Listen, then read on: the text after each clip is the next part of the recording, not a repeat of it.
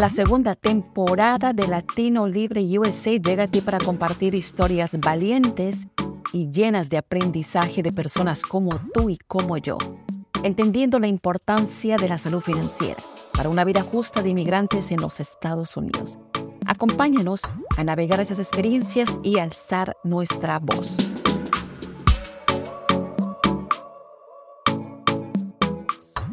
Y otra vez en Latino Libre USA, experiencias de inmigrantes como tú y como yo que nos van a contar casi todo de su vida en los Estados Unidos. Y el día de hoy tengo a María Moreno Farías. Ella tiene 45 años, ecuatoriana y tiene y conduce un programa bien interesante, interesante hablando entre panas. Además, es agente de bienes y raíces que definitivamente nos va a contar la historia de ella. Vamos a empezar, María. Muchísimas gracias por tomarte el tiempo. Sé que eres una mujer sumamente ocupada, pero sé que quieres compartir tu experiencia con aquellas mujeres que nos escuchan y dicen, bueno, yo me veía como María.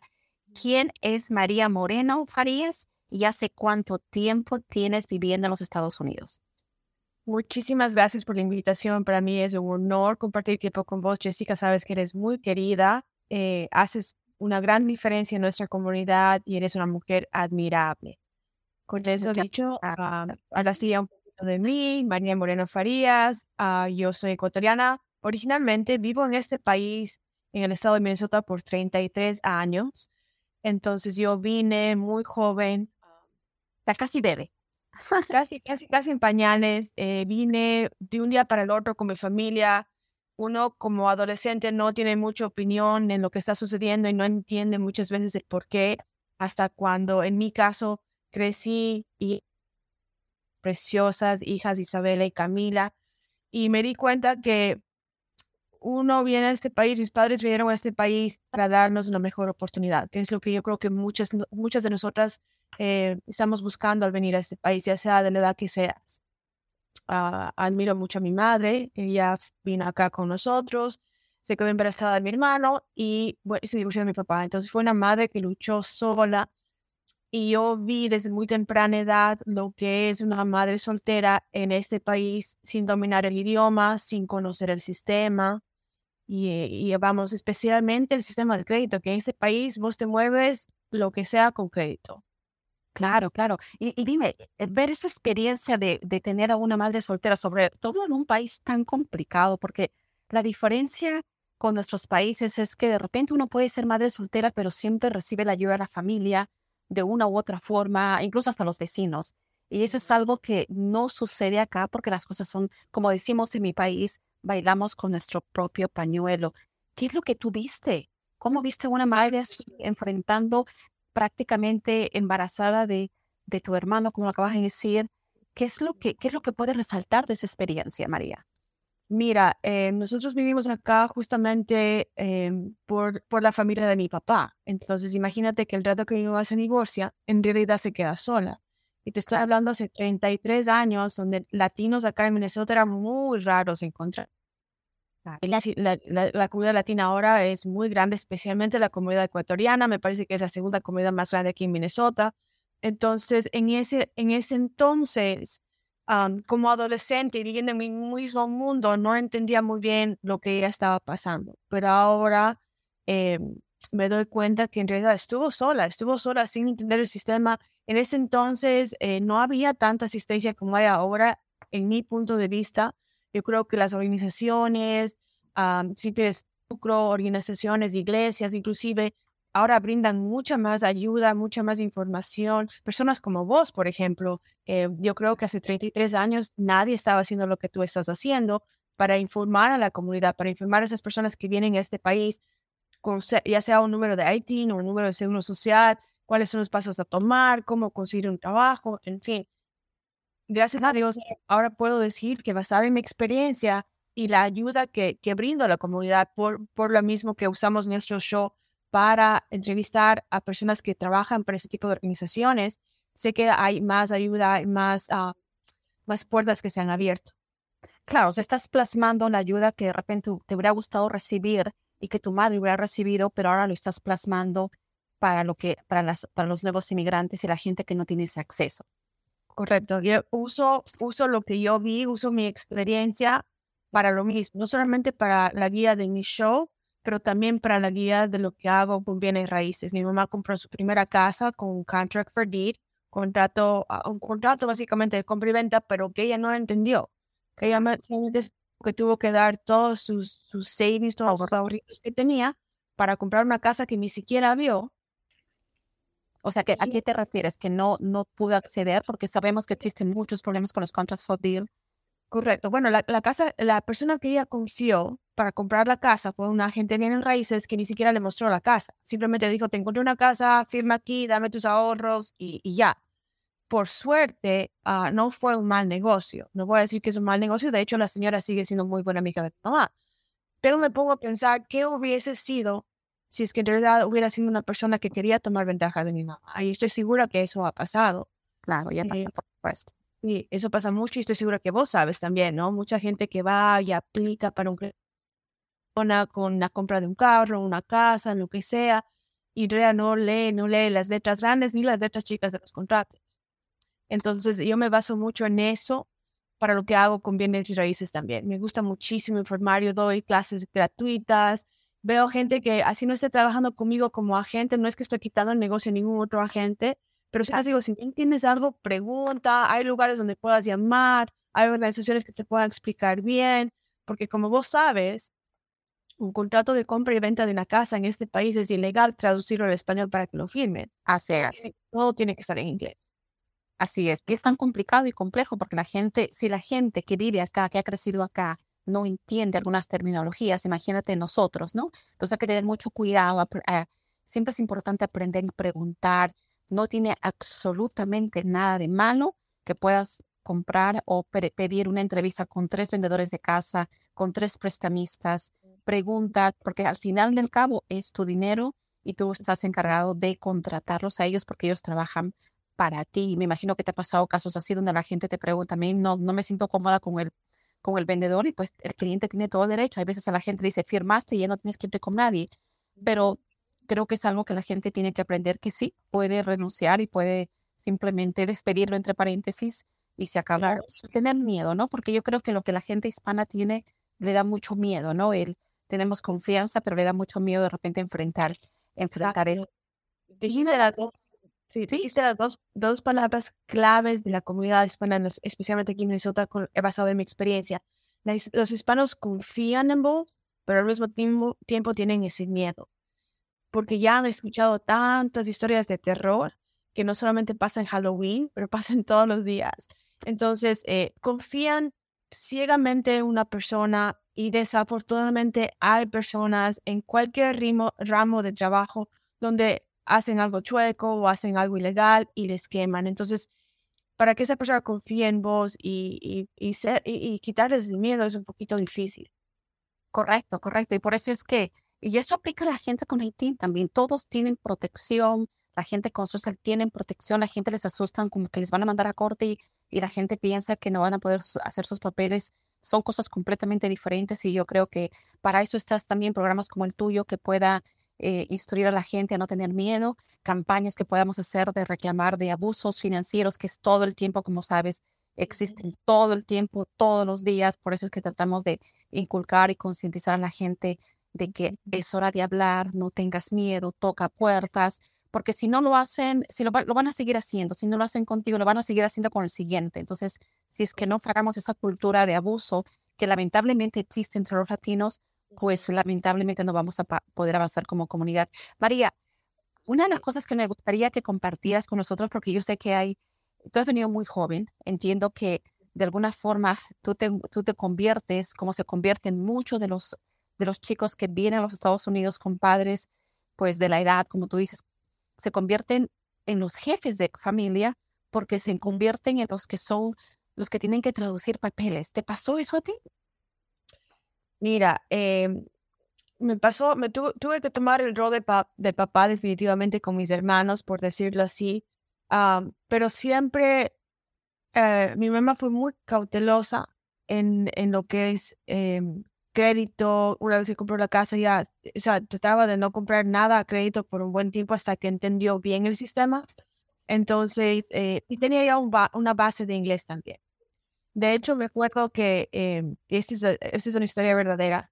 El primer año de que estuve en high school, yo vine acá, eh, mi noveno año, año de escuela como freshman, andaba jalado un diccionario porque acuérdate que en esa época no había Google Translate. Andaba, jalado un diccionario a todo lado y mi mamá también conmigo y entre las dos, entre las dos hicimos muchas cosas juntas, aprendimos bien el idioma, teníamos que traducir letra por letra y vos sabes que el inglés y el español no puedes traducir textualmente porque es, es una sopa de letras increíble. Correcto. Pero yo creo que de alguna manera las dos pudimos aprender juntas. Qué bonito. O sea, ese, ese, ese enganche emocional así es tan fuerte que tú lo transmites también para tus hijas. Correcto, correcto. Y fíjate que yo te voy a decir una cosa, eh, algo que me gustaría que, que, la gente sepa es que aunque yo viví en este país desde muy temprana edad y dominé el inglés, fui a la universidad, también caí en las redes de, de, de engaños, por decirlo de una manera, porque vos sabes que una vez que vas a la universidad te atacan con tarjetas de crédito. Una muchacha, en, en, mi caso yo me gradué a los 17, una muchacha de 17 años con una tarjeta de crédito de mil dólares que le ilusionaba comprarse una ropa, comprarse unos zapatos, después no hacía el pago a tiempo, no entendía bien mi crédito porque ah, en esa época en high school no te, no te enseñaba. Yo creo que ahora ya eh, la gente es un poquito más consciente y te puedo hablar por experiencia igual, porque mi hija Isabela tiene 22 años y tiene un puntaje de crédito de 800. Entonces yo creo que la generación de ahora está mucho más educada y tal vez es porque los padres nos quemó un poco que hemos podido ya hablar más abiertamente de eso en casa también. Y creo que es algo muy importante. Puede ser un tema de conversación en la hora de la merienda, porque es algo que vivimos todos los días en este país. Como vos dijiste, tengas Haití, no tengas seguro social, es, eso puede ser un tema de conversación. Claro, claro. Y tú lo acabas de decir, no fue muy fácil. Las leyes han cambiado, ahora está prohibido incluso dar en las universidades, que es lo que pasaba. Tiene que haber todo un proceso para que la gente pueda acceder, pero sí es bueno que lo, mientras más joven acceden al crédito es mejor. Pero, como tú lo acabas de decir, que sea un tema de conversación de familia, porque tarde o temprano, pues el crédito se puede convertir o en tu mejor aliado o en tu, en tu, peor enemigo. Ahora, tú te has metido en un tema que es el tema de bienes raíces y es un tema que nos llama mucho la atención porque eso es una forma, a comparación de nuestros países, donde la gente tiene la oportunidad de comprar una casa sin ni siquiera necesidad de un down payment. Entonces, cuando hablamos de ese tema, es un tema que nos permite, y creo que a nivel de comunidad, crear una riqueza patrimonial para nosotros y nuestra familia, porque técnicamente estamos atrasados. Tú tienes, tú lo ves de esa forma, que la gente es la forma que ellos puedan obtener su patrimonio, que se puede transmitir Mira, yo te voy a decir una cosa, mi abuelita, que por cierto es muy sabia, siempre decía, hay dos cosas que uno nunca pierde dinero, en bienes raíces y abriendo un restaurante. Wow. Todo el mundo necesita comer y todo el mundo necesita un techo sobre su cabeza. Claro. Entonces, definitivamente, y me da mucho orgullo, mucho placer decir que la comunidad latina, especialmente aquí en Minnesota, eh, quiere lograr ese sueño. En realidad es un sueño americano que aquí es algo que se puede lograr, inclusive, como vos dijiste, sin dar un enganche. Eh, el sistema aquí es súper diferente al sistema, tengo entendido, que en nuestros países. Entonces, es cuestión una vez más de educar a mucha que me llama, quiere comprar una casa, hay que explicarles el proceso, qué, cuál es el rol que toca el tener un buen crédito o un mal crédito o simplemente no tener crédito en el momento de comprar una casa. Entonces, eh, como vos sabes, algunos de mis clientes han ido ya con vos porque no han sabido administrar sus, sus, tarjetas de crédito, tienen que tener cierto, cierto puntaje de crédito, inclusive para poder comprar una casa con enganche, el puntaje de crédito tiene que ser un poco alto. ¿no? Entonces, es el, clave, el primer paso para comprar una casa es saber el crédito que tiene el cliente. Claro, y ahí viene también la otra pregunta que te voy a hacer, porque sí, puede ser sencillo, puede sonar bueno que te dé un, eh, una ayuda con los primeros como primeros compradores, pero también hay muchas responsabilidades que algunas veces los latinos no entendemos que existe, como por ejemplo mantenimiento de la casa, mantenimiento de los exteriores de las casas, eh, la basura, que hay leyes y regulaciones en cada ciudad que no permiten que exista tanta, tanta dejadez en las casas. ¿Tú consideras que también eso es importante? Porque a veces la gente dice, bueno, voy a pagar tal cantidad, pero no se ponen a pensar que también tienen que pagar, pagar cargos extras, el mantenimiento y prepararse para cambios grandes en la casa. Correcto. Y sabes que eso es algo de la parte de educar a los clientes, porque muchos de ellos, mi, mi niche, por decirlo así, la, mi enfoque es primeros compradores. Me encanta trabajar con primeros compradores porque, como te digo, me, me, me, me viajo hace 33 años cuando mi mamá compró su primera casa. O sea, qué emoción fue, no, no solamente para ella, pero también nosotros como, como hijos. Siempre les digo a mis clientes, si tienen hijos, tráigalos porque me encanta ver la cara de esa familia que está haciendo ese cambio que están buscando, generalmente una, una familia latina, vos sabes que somos grande, viene la tía, viene el abuelo, viene todo el mundo, ¿no? Entonces, parte de educar a mis clientes el momento de que ya tenemos la aprobación del banco es, les digo, mira, o sea, este, este es el pago de tu casa, pero aparte de eso tienes que, que aprender o tienes que saber que tienes que lidiar con las, las, las leyes de las ciudades, tienes que pagar basura, tienes que pagar agua, porque muchos de ellos viven en departamentos donde eso generalmente está incluido en la renta. Entonces es parte de nuestra conversación siempre cuando empezamos a ver casas. ¿Cuál va a ser la diferencia entre cuando estás rentando y cuando estás comprando? ¿Y qué reglas vas a tener que seguir? pues hay muchos que están, por ejemplo, enamorados de su dish o de su plan de internet. En unas ciudades generalmente no puedes tener la que tienes en otra ciudad. Ese tipo de conversaciones se hace cuando estamos empezando a ver casas. Wow, claro, son temas que de repente ni siquiera lo van a, pensar que lo van a tocar, pero definitivamente es importante que sepan. ¿Qué consejo tú le darías a esas personas que dicen, sabes que a mí no me importa el crédito porque no me quiero endeudar? Híjole, así, así me, mira, yo casi nunca me quedo callada. Una muy buena pregunta. El crédito aquí, ¿ves cómo dicen en nuestro país es como el dinero baila el mono? En Estados Unidos, con crédito no vale el mono, porque si no tienes un buen crédito establecido, vas a tener problemas para todo. Inclusive ahora para tener seguro de auto, estoy, si no estoy mal, hay compañías que te chequean tu crédito. Así es, así es, así es. Tú, has sido muy clara con lo que nos acabas de decir. ¿Qué sueños tiene María?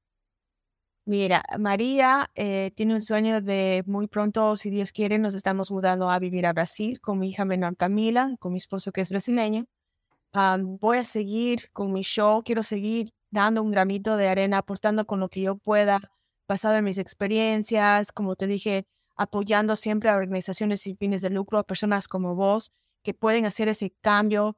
Yo creo que si de esta conversación tocamos a una persona, eh, mi corazón estaría lleno. Obviamente si tocamos a mil, estaría mucho más lleno. Pero yo creo que cada cosa que nosotros hacemos sin interés y compasión hacen el cambio eh, y a mí me dan una gran alegría. Yo siempre pienso de la manera que yo soy tan bendecida y quiero ser la bendición para alguien, por más pequeña que sea. Correcto, yo creo que dicen el clavo porque así sea una persona que escuche el mensaje ya es suficiente. Y yo creo que eso es lo que tú cumples. Y muchísimas gracias por de verdad lo que haces en la comunidad. Eh, esperemos que la gente que nos escuche en otros estados o incluso en Latinoamérica sepa que hay gente y mujeres que sueñan y ayudan y con toda la historia de, que han tenido acá en los Estados Unidos, les permite a ellos prácticamente devolver lo que les ha dado, pero a, la, a, las, a las nuevas comunidades, a los nuevos inmigrantes, incluso a mujeres que te están escuchando y dicen, yo no lo voy a poder hacer. ¿Qué, qué consejo tú le das a alguna mujer que dice, sabes qué, yo creo que no voy a poder hacer nada? Mira, el, el peor enemigo que una persona tiene es uno mismo las metas que nosotros nos ponemos, los, eh, los sueños que nosotros nos ponemos, todo es alcanzable. Ah, en mi caso, primero poniendo mi vida en las manos de Dios, eh, yo sé que si se cierra una puerta, las cuales se han cerrado muchas, pero se han abierto mínimas. Entonces, esa persona que se levanta y dice, no, no puedo, créeme que sí puedes. Eh, yo te hablo por experiencia, yo pasé por un divorcio que pensé que me iba a matar, y mírame nada más, ahora estoy más feliz que nunca.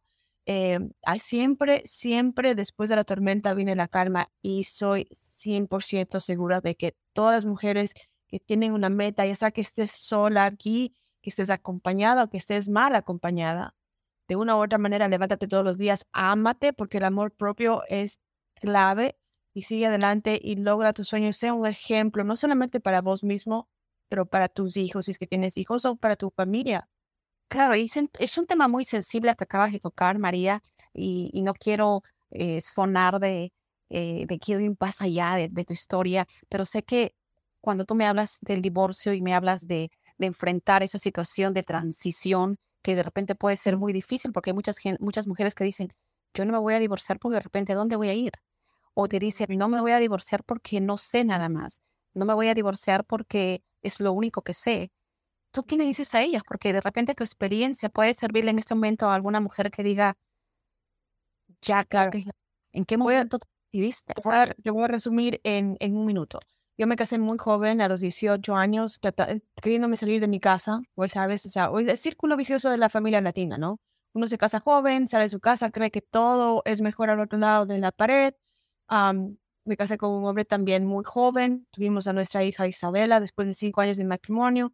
Las cosas no se dieron, pero durante todo mi matrimonio, como yo fui muy joven, le daba todos mis cheques cada semana a mi ex esposo y él tomaba cuenta de todas las finanzas lo que más me aterró a mí cuando me di cuenta que el matrimonio no iba a funcionar es que decía, yo un pago de luz, ¿cómo voy a sobrevivir?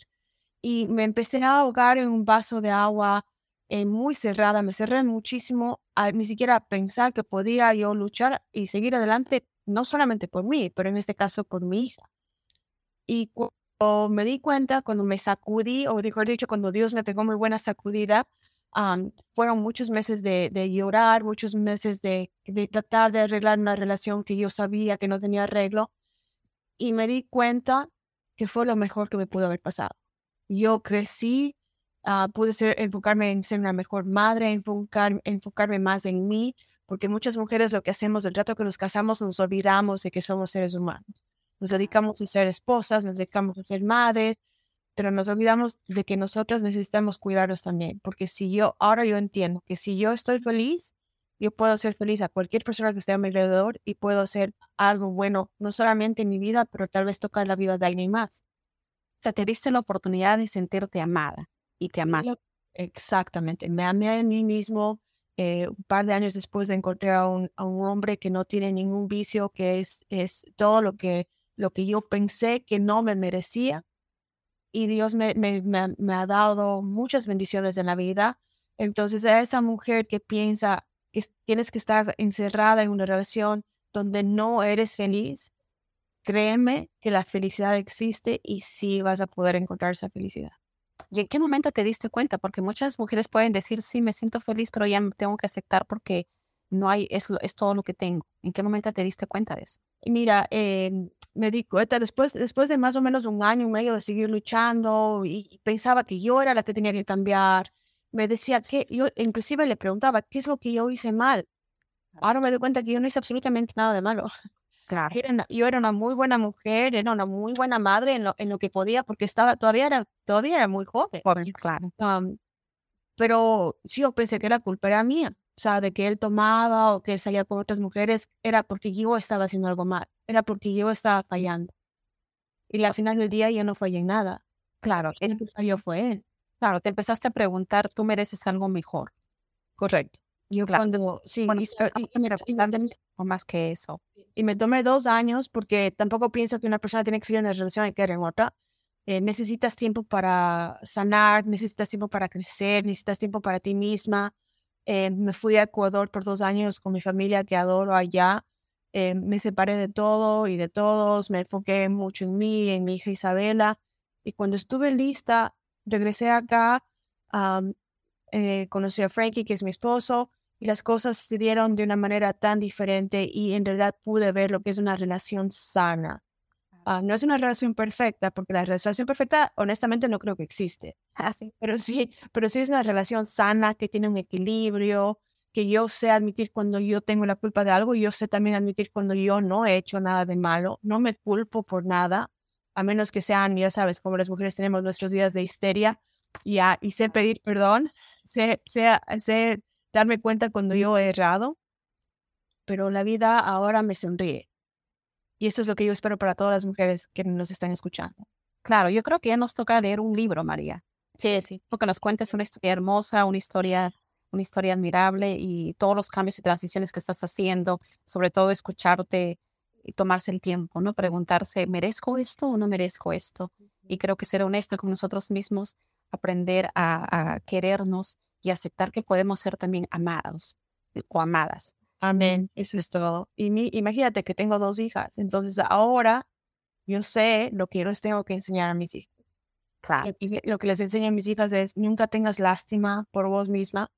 No hay nada, no hay mal que por bien no venga. Mira que mi abuelita me decía todos estos dichos y decía, ¿de qué está hablando esta señora? Está medio loca. Claro, lo entiendo muy bien, lo entiendo muy bien porque es verdad. Así es. Sí. María, muchísimas gracias por el tiempo valioso, por compartir esas historias. Y amigos, ya saben, la pueden seguir a María Entre Panas, buscan en Facebook, mandarle un mensajito. Muchísimas gracias por tu tiempo. Conmigo hasta mi próximo episodio de Latino Libre USA. Chao María. Bendiciones. Chao. Gracias por escucharnos. Te invito a apoyar este podcast suscribiéndote y compartiéndolo con más personas. Para enterarte de nuevos episodios, síguenos en Facebook e Instagram como Hispanic Solutions Group, donde también te ayudamos a construir y reparar tu crédito en los Estados Unidos. Porque una comunidad informada es una comunidad fortalecida.